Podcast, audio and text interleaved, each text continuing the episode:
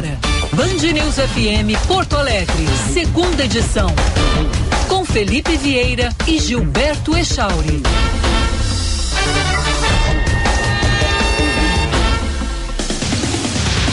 11 horas, 2 minutos. Bom dia, Porto Alegre. Bom dia, Rio Grande do Sul. Bom dia, internautas que nos acompanham pela rede mundial de computadores. Bom dia, Gilberto Echauri. Fala, Filipão. Bom dia para ti, para os nossos ouvintes. Linda manhã de sexta-feira na capital. Sol, céu azul e tá bem frio, viu? 13 graus e 5 décimos.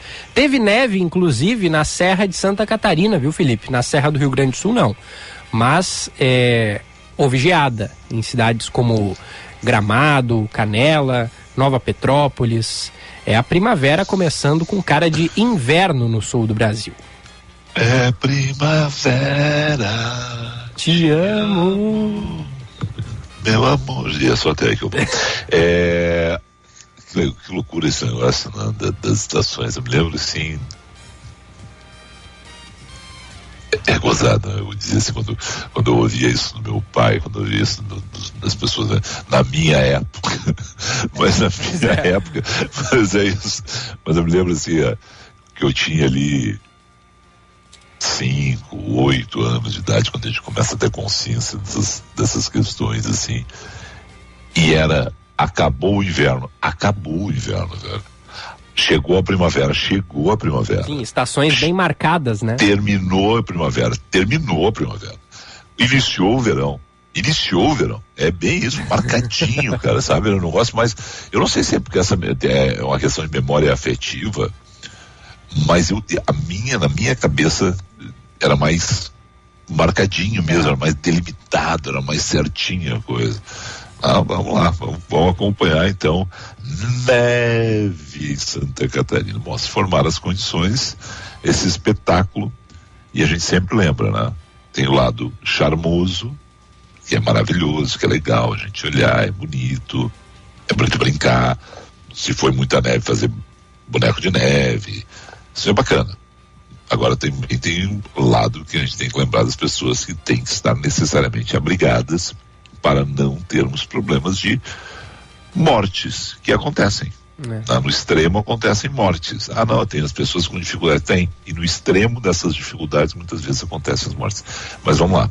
Ah, não tem notícia disso, então vamos ficar com o lado charmoso ah, do fenômeno da neve em Santa Catarina e torcer, mesmo que seja na primavera, para que caia uma nevezinha e tenha todo esse charme também no, no Rio Grande do Sul. Olha, eu imagino que você e todos os nossos colegas estejam tendo a mesma demanda que eu. A todo momento, e a Bandeirantes divulga todas as pesquisas. Não nenhuma, nenhum grupo de comunicação no Brasil é tão amplo. E aí cada um faz a sua análise, cada um faz a sua escolha. É ridículo mas hoje tem torcedor de instituto de pesquisa. Uhum. O sujeito torce pelo Inter, pelo Grêmio, pelo São Paulo, pelo Corinthians, pelo Flamengo e pelo Vasco e pelo Datafolha. O sujeito torce pelo Inter, pelo Grêmio, pelo Vasco, pelo Flamengo, São Paulo, Santos e Brasmarket. O sujeito torce pelo Cruzeiro, Atlético e torce pelo IPEC. O sujeito. Mas é isso. Né? Cada um agora. E o, o que tem de certo nisso? é que muitos dos institutos de pesquisa estarão errados. É a única coisa certa. Porque há muita distância entre eles. Né? Então, como acontece em todas as eleições, a gente vai dizer que foram desmascarados, só que daqui a dois anos as eleições municipais eles vão estar aí, de novo, com as suas pesquisas. E aí, novamente, nós vamos estar nesse debate, nessa situação. Ontem, um amigo que mora fora, mora nos Estados Unidos, pegou e me mandou assim: Olha, estou lendo aqui na Bloomberg. E naquele momento que ele me mandou, a Bloomberg, nem a Bloomberg americana, né, nem a, a, o site brasileiro da Bloomberg tinha publicado. Aí fiz a, a tradução correndo ali, até usei o, o, o Google Translate ali para fazer mais rápido ainda, uma reportagem do Andrew Rossati e do Felipe Saturnino da Bloomberg, no site da Bloomberg. Tá, aí eu botei lá no, no filipevieira.com.br na, nas redes sociais lá. A reportagem deles, que está publicada também no site do yahoo.com, mostra que, por exemplo, um dos principais grupos econômicos eh, financeiros norte-americanos, o Goldman Sachs, né, juntou-se a fundos de hedge, incluindo outro grande que é o Legacy Capital, né, para dizer aos clientes que as eleições presidenciais do Brasil provavelmente serão mais acirradas do que as pesquisas estão sinalizando. Enquanto os brasileiros se preparam para votar em 2 de outubro, o titular, presidente Jair Bolsonaro e seu adversário de esquerda, eu estou lendo o texto aqui como está escrito, tá? Luiz Inácio Lula da Silva estão tentando arrancar votos um do outro. Pesquisas divulgadas nesta semana sugerem que o ex-presidente de 76 anos está mais à frente perto do limite de 50% necessários para vencer a eleição. Uma vitória de Lula no primeiro turno não é impossível, mas como os economistas do Goldman Sachs, o Alberto Ramos e Renan Muta, observaram em relatório divulgado nesta quinta-feira, nos Estados Unidos, as preferências de voto estão agora bem consolidadas, com as chances de uma vitória definitiva de Lula na próxima semana. Os economistas apontaram pesquisas que sugerem que a base política de Bolsonaro, 67 anos, pode estar mais energizada, enquanto as taxas de abstenção podem ser comparativamente mais altas entre os apoiadores de Lula. E aí segue a, a reportagem dele. A questão é a seguinte: mesmo com tudo que a gente tem de informação, e nós vivemos a era da informação, a gente não consegue cravar. Eu continuo com aquela minha opinião lá atrás, Chore, que vai ser plebiscitário. Eu já disse, ah, eu, eu, eu não, não mudei a minha opinião ainda. Eu acho que não, não vamos ter segundo turno, tá? Isso é o que eu disse lá atrás, porque está consolidando. E aquilo que era o óbvio que também as pessoas, ah, não, mas olha só, é o óbvio, não, mas também disse lá atrás, há três, quatro meses atrás, o voto útil funciona no Brasil.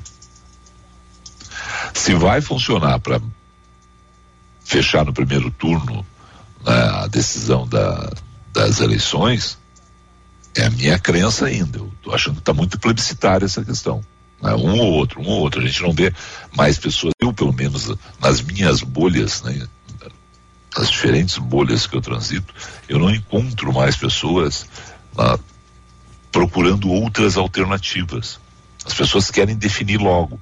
E os bolsonaristas acreditam que ganham no primeiro turno e os lulistas acreditam que ganham no primeiro turno. Ah, isso é o, é o que eu encontro. Então é um é negócio assim. Então, voltando ao ponto inicial, agora, por exemplo, o meu celular aqui tem quatro, né? É, dois advogados, um médico e um jornalista com quem eu estava conversando, né? exatamente sobre isso, as pessoas demandando a gente a respeito das pesquisas. Vai ter pesquisa que vai ser desmoralizada, como todo ano, e vai ter pesquisa que vão bater no peito e dizer, olha, foi a que mais nos uh, mais se aproximou. Eu me lembro na minha carreira toda de apenas uma pesquisa que acertou na vírgula, tá? Que acertou, no, melhor na vírgula não, que acertou na, na decimal. Foi uma pesquisa do Centro de Pesquisas do Correio do Povo e nos surpreendeu a todos. Eu estava na Rádio Bandeirantes com o Bira Valdez, Políbio Braga, o Afonso Ritter, a, o Centro de Pesquisas do Correio do Povo, que não existe mais, lá, publicou a pesquisa e na segunda-feira, pós-eleição, já na hora, na noite da eleição a gente viu isso, porque as urnas já tinham sido encerradas a gente viu isso, mas na segunda-feira era manchete do Correio do Povo, uma, um dos destaques da capa do Correio do Povo era isso, né? que eles tinham acertado na decimal. E aí nós colocamos no ar Carlos Ribeiro, né? que então era diretor do Correio do Povo. E ele explicou o método deles. Não era o método na época do Ibope, não era o método do Datafolha, não era o método do instituto ligado à, URGS, que também fez pesquisas e, e, em determinado momento acertou bastante em Porto Alegre, que não vou lembrar o nome deles agora. Era um outro método que eles usaram, e eles acertaram. Agora, o, o que, que tá, o que, que acontece nessas pesquisas atuais aí que, que, que, nos, que a gente olha? Nem, e, e de novo isso, nenhuma tem um método igual à outra. Você não tem assim, olha, IPEC, Datafolha, Brasmarket, Data Poder, é, sei lá mais quantas que a gente pega e divulga a cada dia.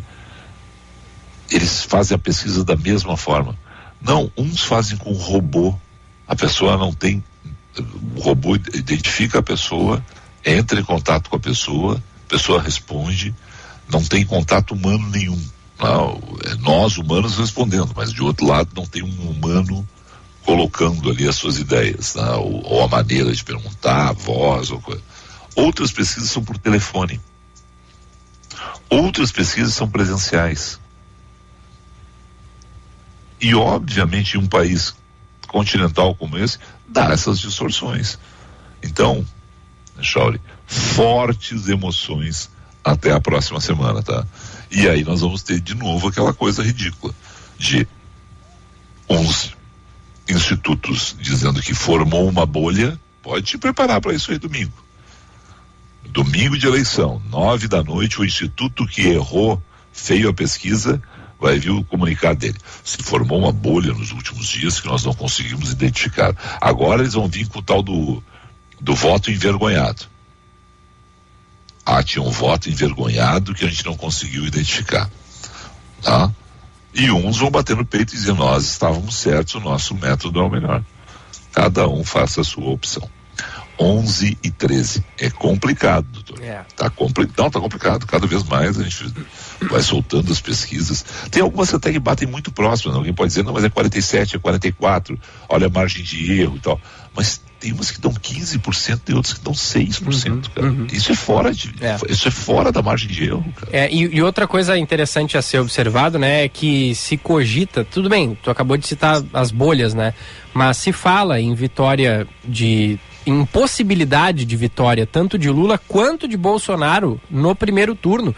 Eu não lembro, Felipe, tu te pergunto, porque tu né, já cobriu muito mais eleições do que eu, é, se teve em alguma eleição onde dois candidatos poderiam levar a fatura em primeiro turno. É, não lembro também. Porque se fala geralmente é. em um, né? Não, não. Primeiro turno, é. que está mais à frente. Mas a polarização é tanta que, que pode acontecer. De, de, de, qualquer um dos dois, como tu disse, tu acha que vai ser plebiscitário, ou seja, não vai ter segundo turno. Eu, é, é, é, curioso isso, né? Deixa eu, deixa eu responder aqui, ouvinte, tá? E aí é aquele negócio assim, e tu vais votar em qual dos dois? Deixa eu dizer de novo. Desde que eu estava numa eleição. eu tô tão tranquilo, Presley, eu tô até. Desde que eu estava um dia mediando um debate na Bandeirantes. E comecei a olhar para o lado e ver as qualidades de um candidato e pensei, pô, esse cara merece meu voto. Olhei para o outro lado, ouvi as qualidades, ah, o discurso do outro candidato e pensei, esse cara é bom também, hein? Uhum. Quem sabe o voto dele? E aí terminou o tempo dos candidatos e, e aí entrou, não sei se era o Meneghetti, não lembro quem é que estava, talvez, talvez até o doutor Antônio Augusto Maier dos Santos, não lembro quem é que estava, não, deve, desculpe, apaga os dois nomes que eu citei, deve ter sido uh, Simone Donini ou Fernanda Farias ou a Mônica Rossi, né? o pessoal que fica no switcher controlando o tempo. Felipe, e eu acordei, sabe? Uhum. Porque eu tava viajando em qual dos dois era melhor eu votar. Aí eu disse, cara, eu tô aqui para mediar, não tô aqui para escolher o candidato. Então ali eu digo, olha, nós estamos aqui para outras coisas. Ah, não, mas tá abrindo mão da tua cidadania, tu é cidadão, tu não pode. Pode. Pode, porque a gente enfrenta e a gente está nessa dicotomia o tempo todo, da esquerda nos puxando para um lado, a direita nos puxando para o outro, e a imprensa tem que ouvir a direita, a imprensa tem que ouvir a esquerda. Ah, mas o teu colega é de direita, o teu colega é de esquerda. Ah, legal, é uma opção deles, válida, não tenho nenhum problema com isso. Eu vou continuar conversando com a direita, com a esquerda, com o centro, com todo mundo, sem ter a preocupação de ficar pensando em quem eu vou votar. É. Né? É isso. É, é, cada um com as suas posições. Eu, eu, isso aí, mas foi bem isso, foi uma boca abertice minha, tá? Não tem nenhum elogio nisso, tá? E não tem nada assim que, ó, oh, como ele é magnânimo. Não. Sabe aquele segundo assim que, pô, tu tá, a câmera fechou em mim. Sim, naquele momento tu virou um espectador. É, não, e a câmera fechou em mim e eu fiquei em silêncio. Eu, eu tava pensando, cara. Sabe em quem é que eu voto? Pô, gostei do que o cara disse. E aí eu digo, cara, eu, desculpa, eu não tô aqui Não é isso, entendeu? Uhum. E ali eu disse, bom, por sinal, anos depois encontrei Boris Casoy que tinha a mesma posição, né? que não é a posição da maioria da imprensa, ao contrário, ponto. E todo mundo está correto, cada um com seus problemas, cada um, todo mundo é livre, né? Para isso, para isso a gente tem aí também o sigilo do voto, aqueles que querem exercer o sigilo do voto, do voto. outros não querem, também é um direito das pessoas. Sou muito tranquilo nisso. E tem aquele que fica com, controlando cada palavra que o jornalista diz para tentar Ah. adivinhar em quem que ele vai votar. Isso é o que mais tem. Não, tem sim, claro que tem. Né? Eu, eu, eu- é, mas é isso. 11 e 17, a gente já falou demais aí. Hoje tem o Cleiton Sodré para falar sobre vinhos e a gente vai, como estamos encerrando a semana farroupilha, né? já passou o 20 de setembro, vamos falar sobre vinhos gaúchos, aquela experiência que pessoas eh, de bom gosto tiveram a semana passada indo até a sommelier lá conhecer e conversar com, com o pessoal de diferentes vinícolas e também na, na volta do intervalo nós vamos falar com Paulinho Pires sobre futebol. 11 e 18, falamos em nome de quem é Chauri? Sommelier Vinhos, três lojas amplas bem localizadas em Porto Alegre, na Passo da Pátria 166, na Aureliano de Figueiredo Pinto 995 e na Nilo Peçanha 2424. Lojas abertas de segunda a sexta, das 10 da manhã às 8 da noite. E no sábado até às 7 da noite, sem fechar ao meio-dia. Acesse o site sommeliervinhos.com.br. Sommeliervinhos.com.br. E Centro Clínico Mãe de Deus, cuidando da sua saúde. Ligue agora e marque a sua consulta 3230 2600. São mais de 160 médicos e mais de 60 consultórios modernos e equipados. Centro Clínico Mãe de Deus, 3230 2600.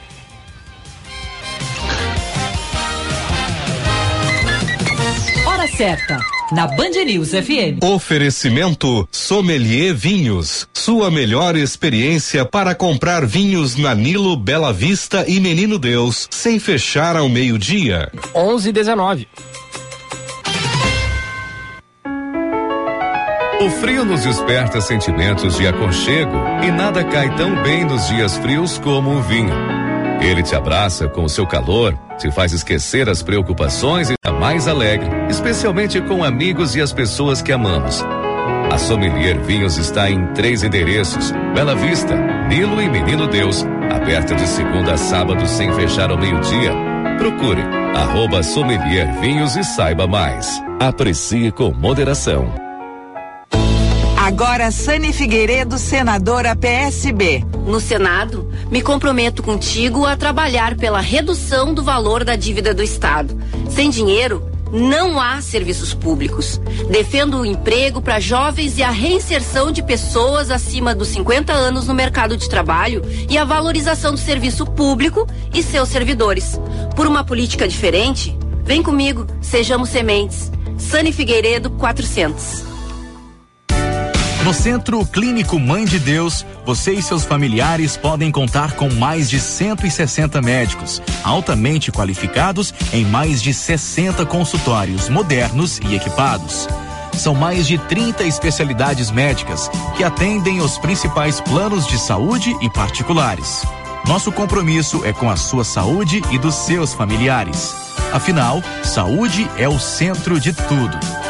Centro Clínico Mãe de Deus, cuidando da sua saúde. Agende sua consulta pelo telefone 3230 2600. Ética, senadora que fez. Economizei 70% da cota parlamentar e meu gabinete foi um dos mais enxutos do Senado Federal. Senadora que vai fazer. No combate à corrupção, vou defender a prisão em segunda instância para reduzir a impunidade no país. Não faço promessas, assumo compromissos contigo. Muito obrigada por tua atenção. Ana Amélia, senadora, 555, coligação Um Só Rio Grande. Pelo direito de se expressar. Confirma. Pelo direito de ter qualidade de vida. Confirma. Pelo direito de ter as mesmas oportunidades. Confirma. Pelo direito de ser quem você é. Confirma. Pelo direito de sonhar com um mundo melhor. Democracia é o direito de ter direitos. Vota e confirma a democracia. Assembleia Legislativa e Tribunal Regional Eleitoral do Rio Grande do Sul. É 11. Deputados federais. Não adianta o Bolsonaro ter coragem e o teu deputado não. O Brasil precisa de coragem para avançar. Sérgio Turra, 1133, deputado federal. É 11. Seu voto faz a diferença para renovar a política e mudar o Brasil. Cledson 1170. É 11. Na Câmara dos Deputados, quer o governo fiscalizar, propor novas leis e outras aprovar. É hora de mudar, acreditar e ter fé. Vote 1188 em Maria Xavier. Coligação Trabalho e Progresso, PP, PTB e PRTB. Você está ouvindo Band News FM Porto Alegre, segunda edição.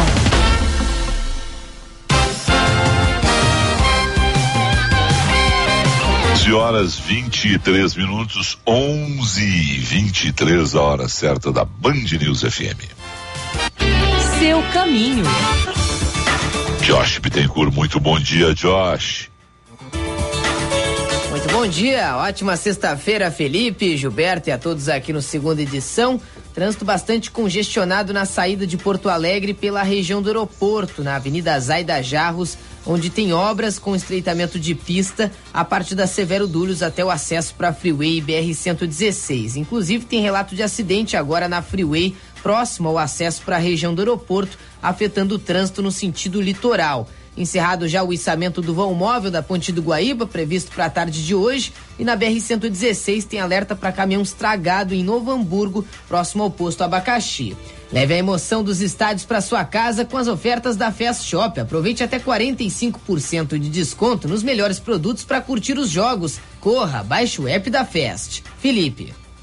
Obrigado, 11 e 24. Antes do Paulinho Pires, por favor. O primeiro dia de júri do caso Eliseu Santos foi marcado pela condenação do terceiro réu acusado pelo assassinato do então secretário de saúde aqui em Porto Alegre. Robinson Teixeira dos Santos foi condenado a 32 anos de prisão em regime fechado pelos crimes de homicídio qualificado, bando armado, receptação e adulteração de sinal identificador de veículo automotor. E mais um ano e quatro meses de detenção, aí em regime semiaberto, pelo crime de fraude processual. Lembrando, né, Eliseu Santos foi morto a tiros na frente da esposa e da filha que na época tinha sete anos de idade, na saída de um culto religioso em 26 de fevereiro de 2010, no bairro Floresta, em Porto Alegre. Perfeito. Deixa eu só então agregar isso que eu tinha. Até esse era o meu assunto da abertura, tá, Shauri? Aí a gente vai. Eu, eu sou muito bem editado, né? Eu, eu separo um assunto para abertura e, e comento outro. Mas vamos lá. É, rapidinho só. Só lembrando, esse foi o terceiro dos réus. Já havia dois condenados, os dois matadores. Né? Esse era o motorista do, do veículo. Né? E é o primeiro da série de quatro júris agora que vai até dezembro. Agora é o seguinte, Chave. Qual é o ridículo disso? 32 anos, um mês e 15 dias de reclusão, homicídio, receptação, adulteração de sinal identificador de veículo, bando armado, associação criminosa em regime fechado, tá? Aí tem mais um ano e quatro meses de detenção por fraude processual em regime semiaberto. Junta tudo isso. Sabe quanto tempo ele fica preso? Bem menos. Sete anos. É. Sete anos.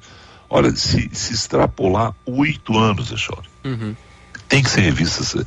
É, ah, só quero endurecimento, quero encher as cadeias. Sim.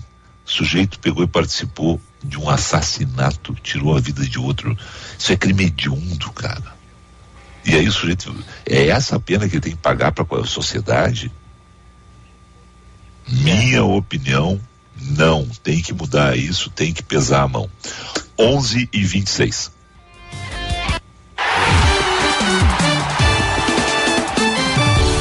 Esportes, na Band News FM.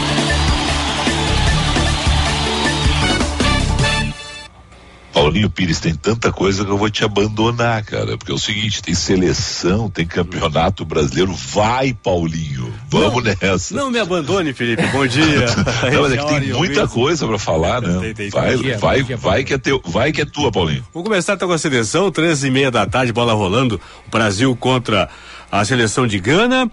Penúltimo jogo preparatório do Brasil para a Copa do Mundo. O Brasil, o Tite colocando um time para frente. Hoje, claro, é um teste que ele vai fazer com apenas um volante, só com Casemiro em campo. E do meio para frente ali, uma turma realmente que gosta muito de atacar. Lucas Paquetá, tem o Neymar, tem o Rafinha, o Vini Júnior, tem o Richarlison, enfim, do meio para frente. Como diria o Abel Braga, vamos para cima deles. É, é, é nesse estilo aí. O Echauri, o, o Echauri vai parar na frente. Que hora o jogo? 13 e meia.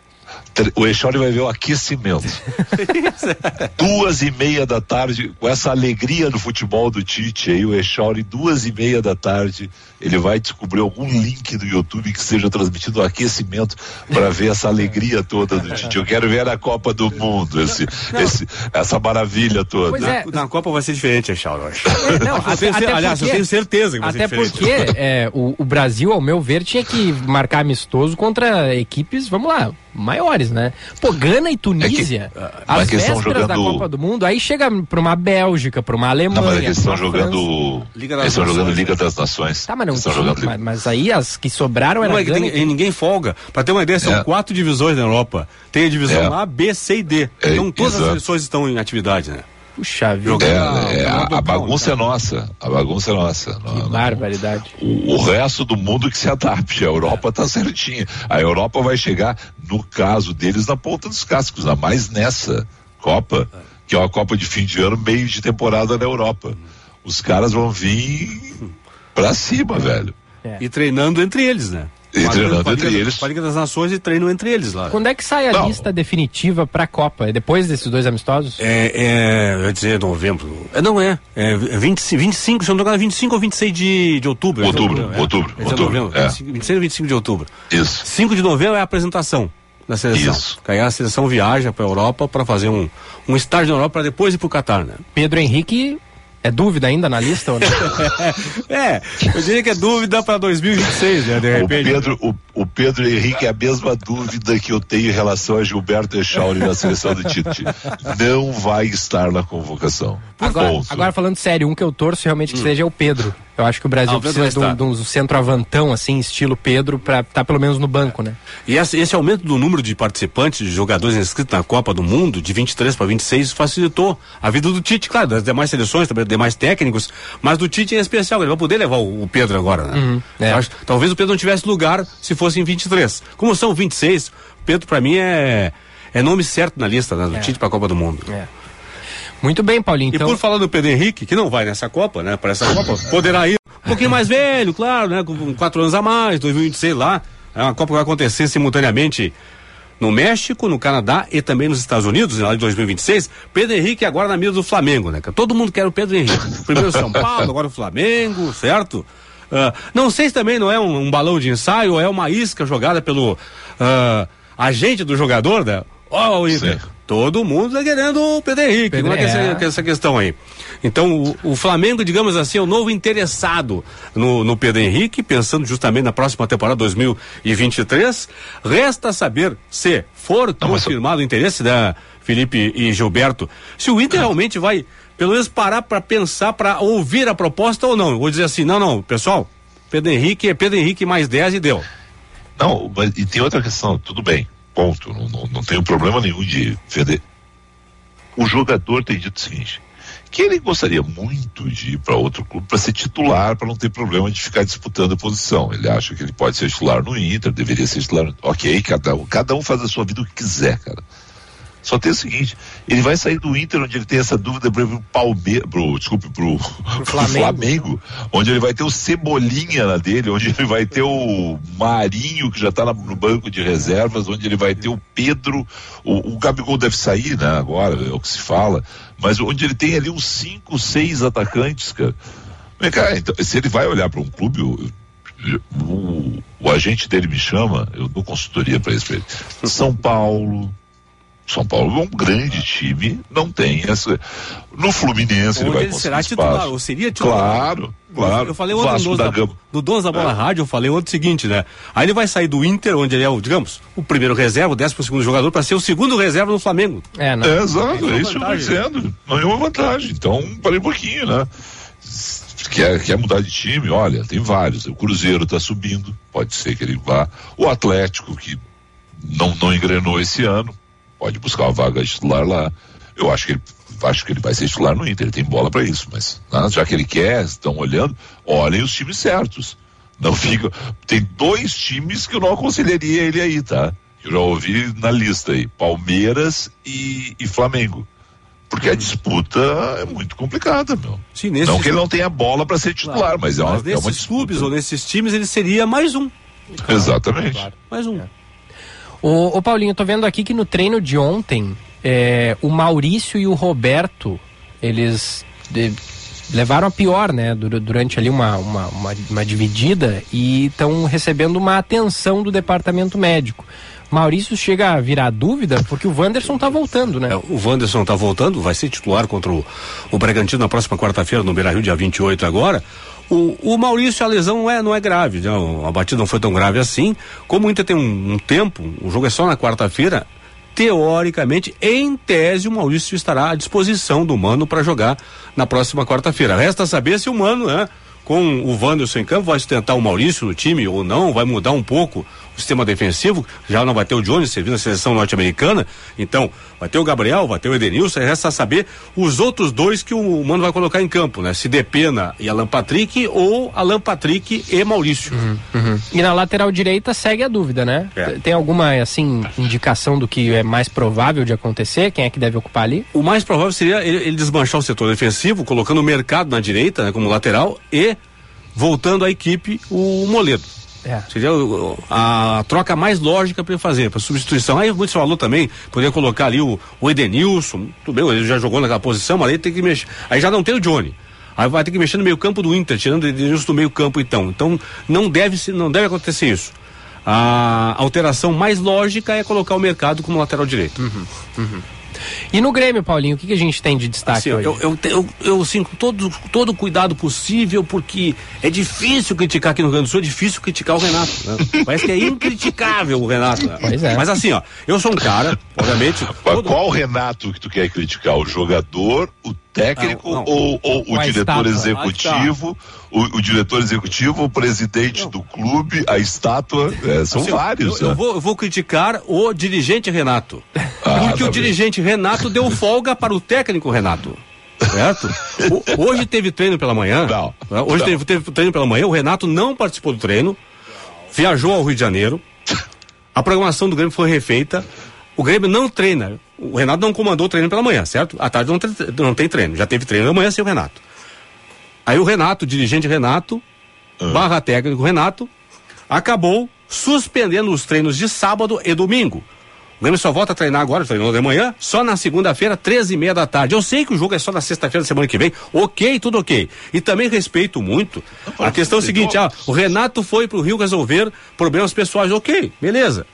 Mas é só com o Renato que acontece isso. Pois eu é. sei que é, eu- é, é, é, é o milindre que existe aqui, eu sei que não pode criticar o Renato, mas eu tenho que falar, eu tenho que passar essa informação, né? Porque o Renato, ou seja, se deu, se deu folga ao Renato, sexta, sábado e domingo.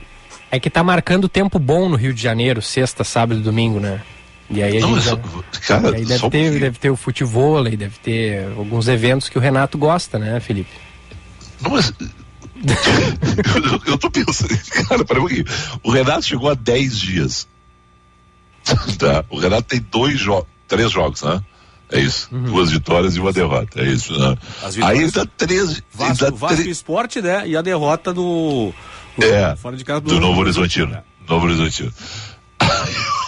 o cara tá, tá- tá- tá trabalhando há 10 dias, deu 3 dias de folga. Tá, e, e o. Romildo não fala nada Que sobre isso, isso? cara? Claro que não, né? ô? tu vai brigar com a estátua, cara. Não, mas assim, Ma- mais uma vez o presidente Romildo entregou as chaves, né? Não do, do vestiário, tô fazendo uma figura aqui, né? Não do vestiário, mas do clube pro Renato, né?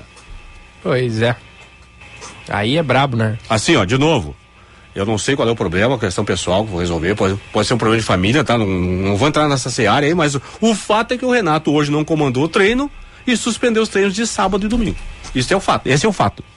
Puxa vida. A gente perdeu a conexão aqui com o Felipe, mas. Opa, se preocupa. Ah, tu tá aí? Não, é que eu te Eu vi, eu aqui. vi tu mexendo a boca ali, aí não tava saindo. Não, não, não, não, é que, é que as pessoas vão interagindo comigo sem passar por vocês. Aí tá- tá todo mundo abismado com essa informação. Mas como assim, cara? Ai, cara. É, E aí eu vou, não, e aí eu vou digitando aqui no, no computador E vou, devo estar mexendo a boca, então eu sou meio ventrículo, mesmo é isso. E, e- e algum- com alguns gremistas com quem falei, colegas e amigos meus, inclusive o pessoal da, da própria interatividade na- ah, nas redes sociais da Bandeirantes, nas minhas redes sociais. Ah, mas Paulinho, o Renato pode fazer isso. O Renato tá colocando o Grêmio na Série A. Não, mas o Roger também estava colocando. Quando o Roger foi demitido, o Grêmio estava no G4. E o Grêmio continua no G4. Então, na prática, não mudou nada. O Grêmio estava no G4 e continua no G4. Para subir, né? Que situação, hein? Que situação. É que o, Re- o Renato é, é- ele é de casa, né? Ele se sente à vontade. E esse é o, é o problema aqui.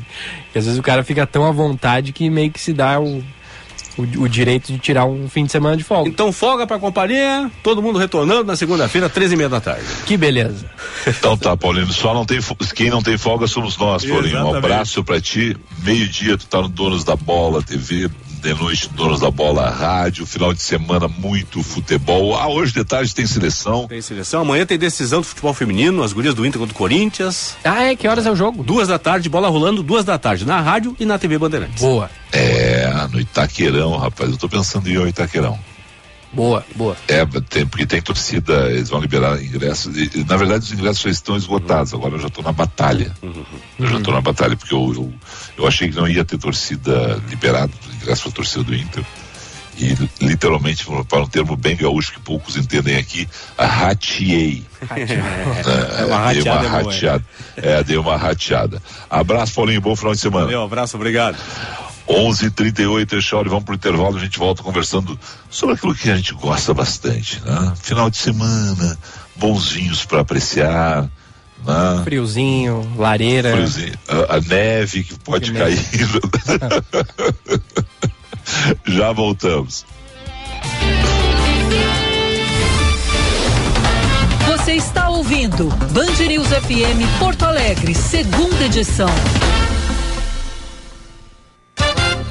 Agora na Band News, Band Motores, com César Bresolim. Oferecimento Esponquiado Jardine, a revenda que não perde negócio. Oficina Panambra, referência em qualidade e preço justo. Grupo IESA, vamos juntos. E Baterias Excel, 30 anos de energia em movimento. Olá, campeões! Há poucos dias, a Honda comemorou no Brasil a marca de 14 milhões de unidades produzidas da motocicleta Honda CG 125. E agora, a líder mundial na fabricação de motos está anunciando um forte projeto rumo à eletrificação dos veículos de duas rodas. A expectativa é que a japonesa Honda lançará 10 novos modelos de motocicletas elétricas até o ano de 2025, visando especialmente os mercados de motos comercial elétrica, motos e ciclomotores elétricos e as chamadas motos elétricas de diversão. Destaque para o conhecido mercado de bicicletas e ciclomotores eletrificados. Este segmento tem números próximos de 50 milhões de unidades, sendo extremamente popular na China, Japão e diversos países da Ásia. Band Motores, o mundo do automóvel acelerando com você.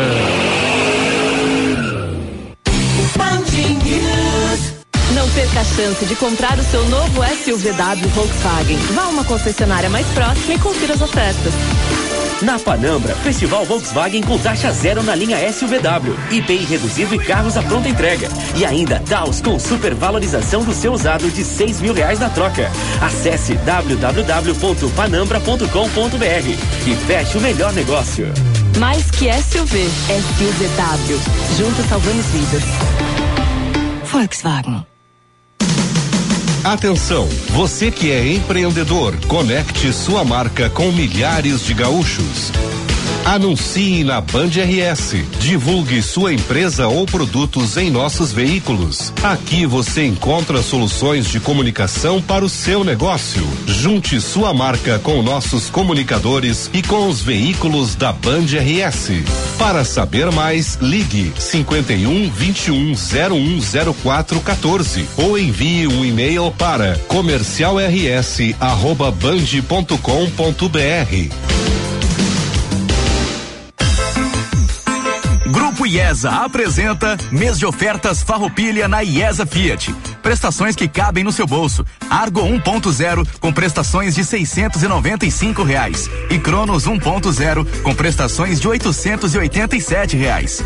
Aproveite versões à pronta entrega e uma super avaliação do seu usado. Pensou Fiat, pensou IESA. Grupo IESA. Vamos juntos. Juntos salvamos vidas. Se você roda seu carro, na estrada ou na cidade, tudo que você precisa é confiança e qualidade. É Baterias Excel, com tecnologia exclusiva. Baterias Excel, a melhor alternativa. O melhor custo-benefício. Baterias Excel. Energia além do que você espera.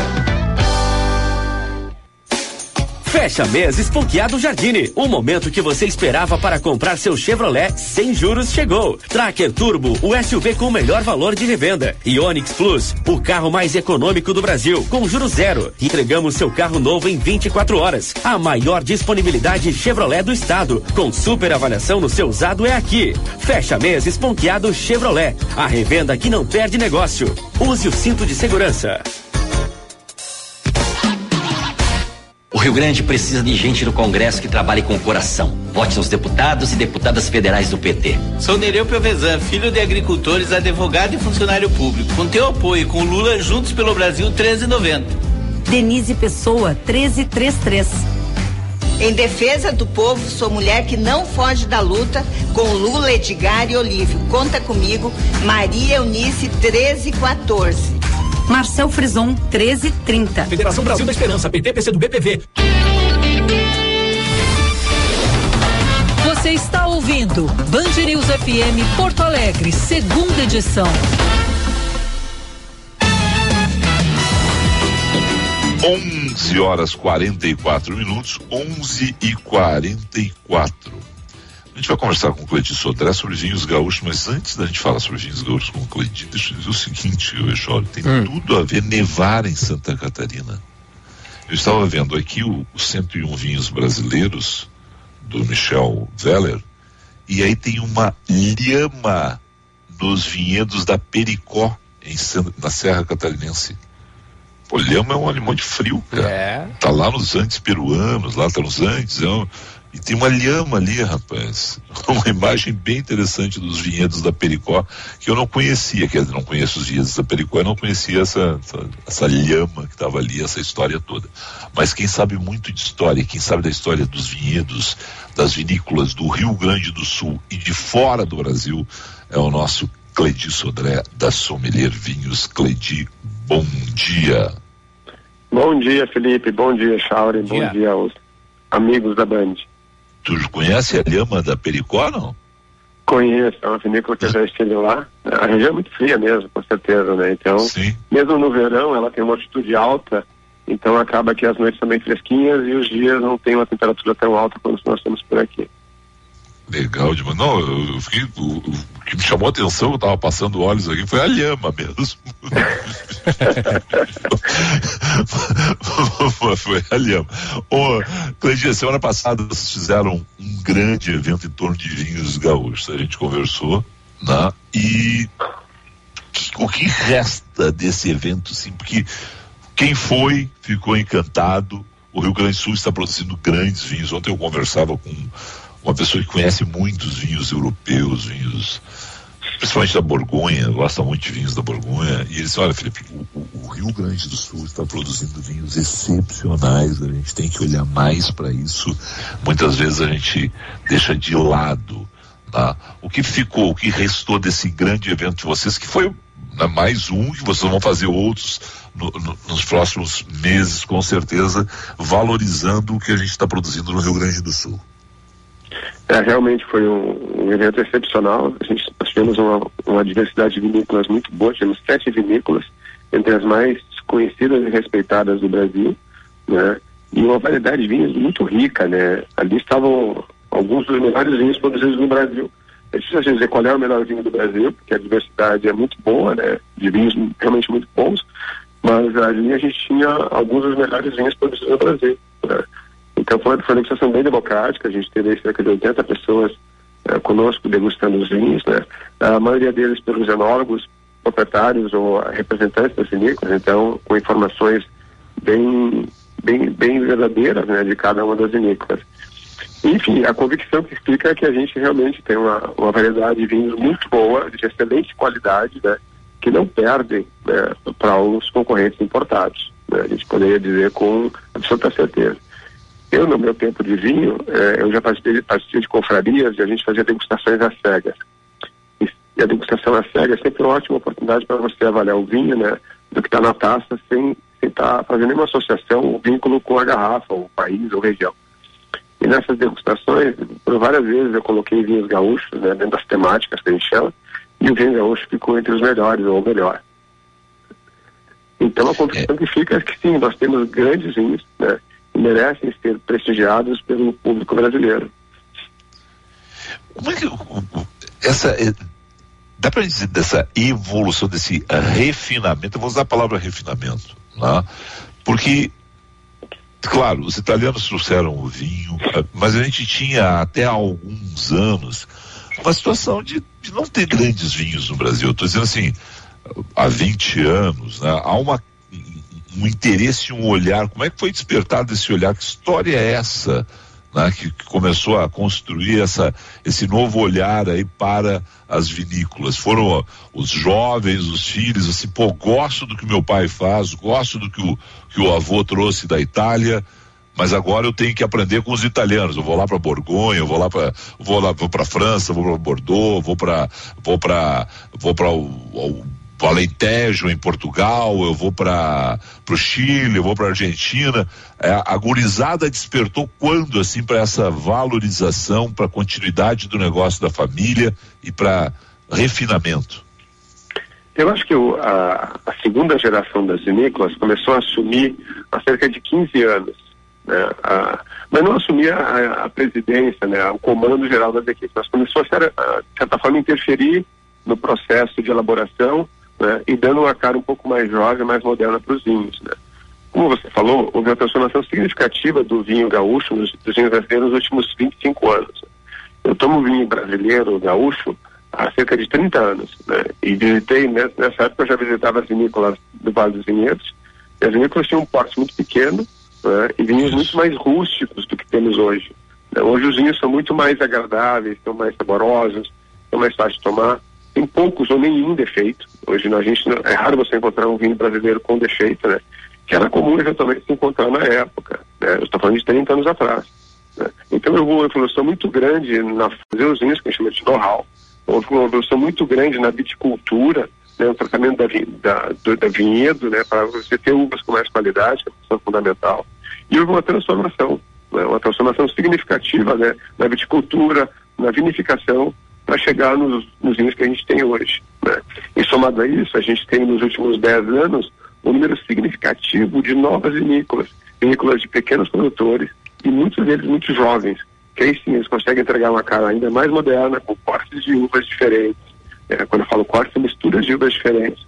Né? E dando um, um significado diferente ao vinho, tornando ele mais moderno, mais agradável, mais fácil de tomar. O que, que, é defeito em um vinho? O que, que a gente tem que observar? E, e, aqui, ó, vamos lá.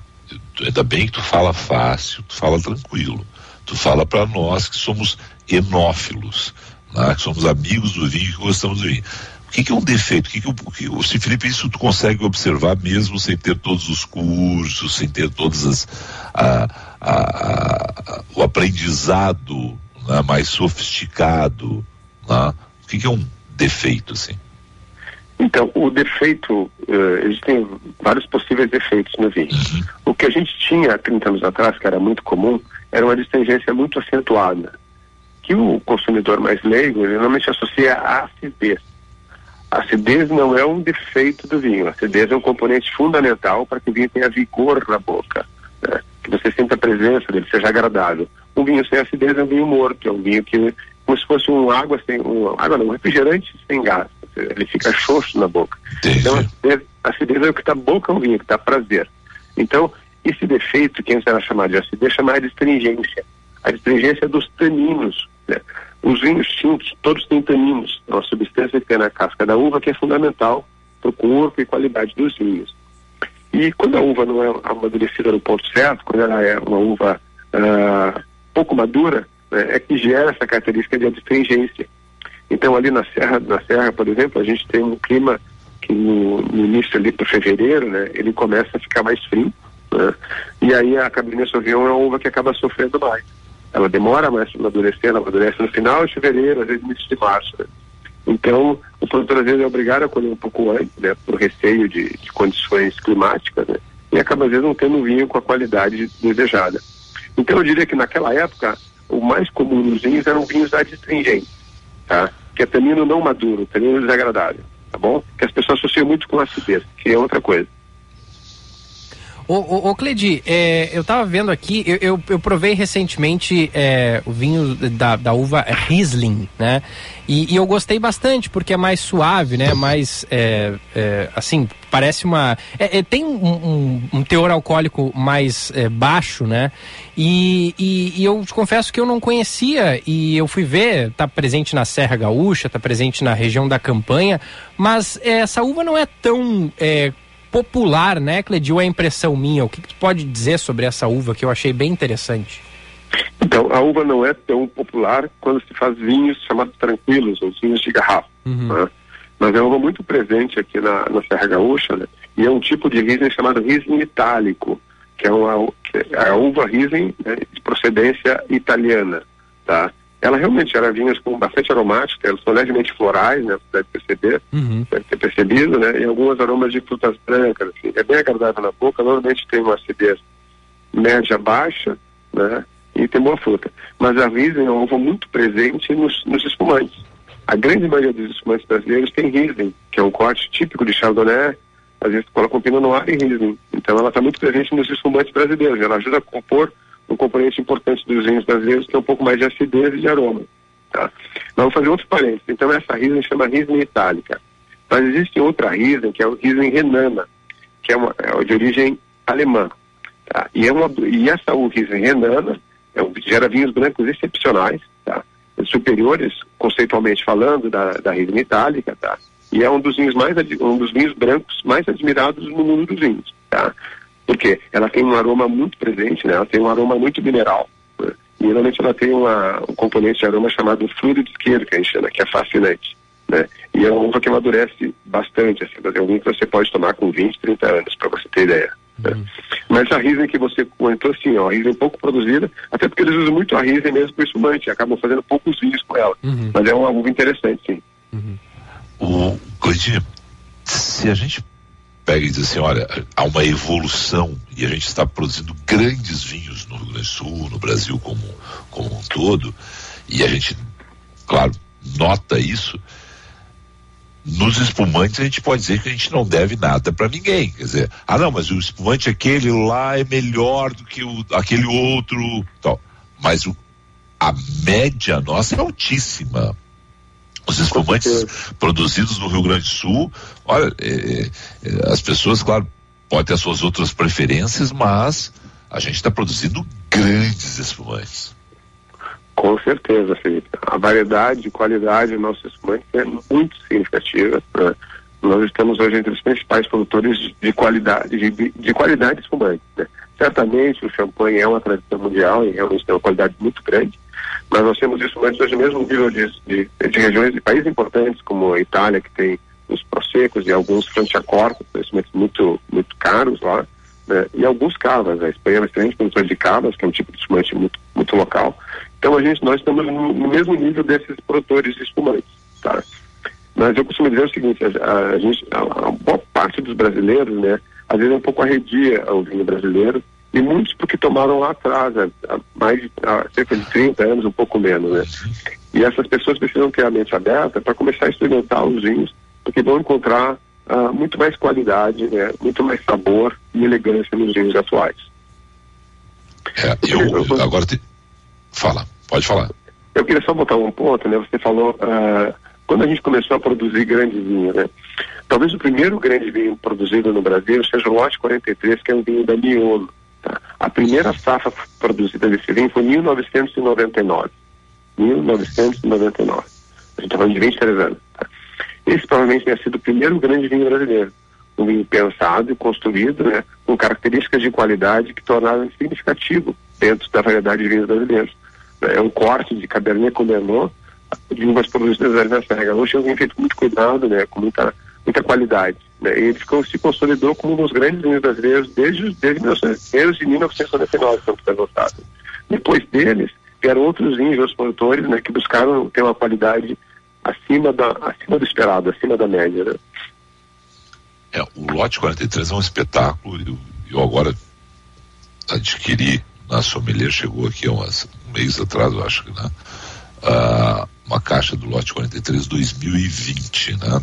Tá, tá, tá, em relação a esses que o, que o Cledis uh, de, falou, está né, é, muito jovem ainda. Né? Eu vou esperar ele dar uma amadurecida. Então é o seguinte, eu posso esperar. Esse é um vinho que é um vinho que a gente pode chamar de guarda. Esse é um vinho que eu posso pensar nele para daqui a 10 anos. Com certeza. Você pode, você pode esperar ele 10 anos que ele vai ter, ele vai ter, vai estar no ponto de beber, tá? Até um pouco mais. Mas eu, eu diria que na média para os vinhos sul-americanos 10 anos é um bom tempo para tomar um vinho. Né? Quando eu falo de um bom tempo, são, naturalmente são vinhos de menor qualidade, né?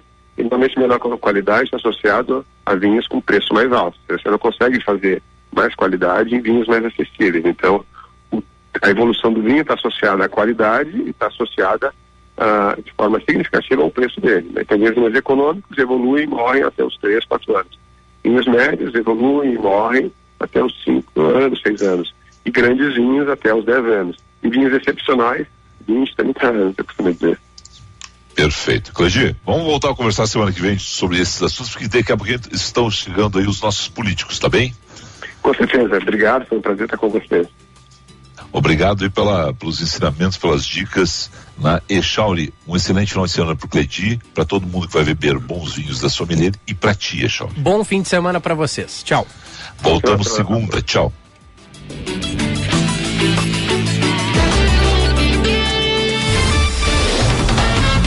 Você ouviu Band News FM Porto Alegre, segunda edição.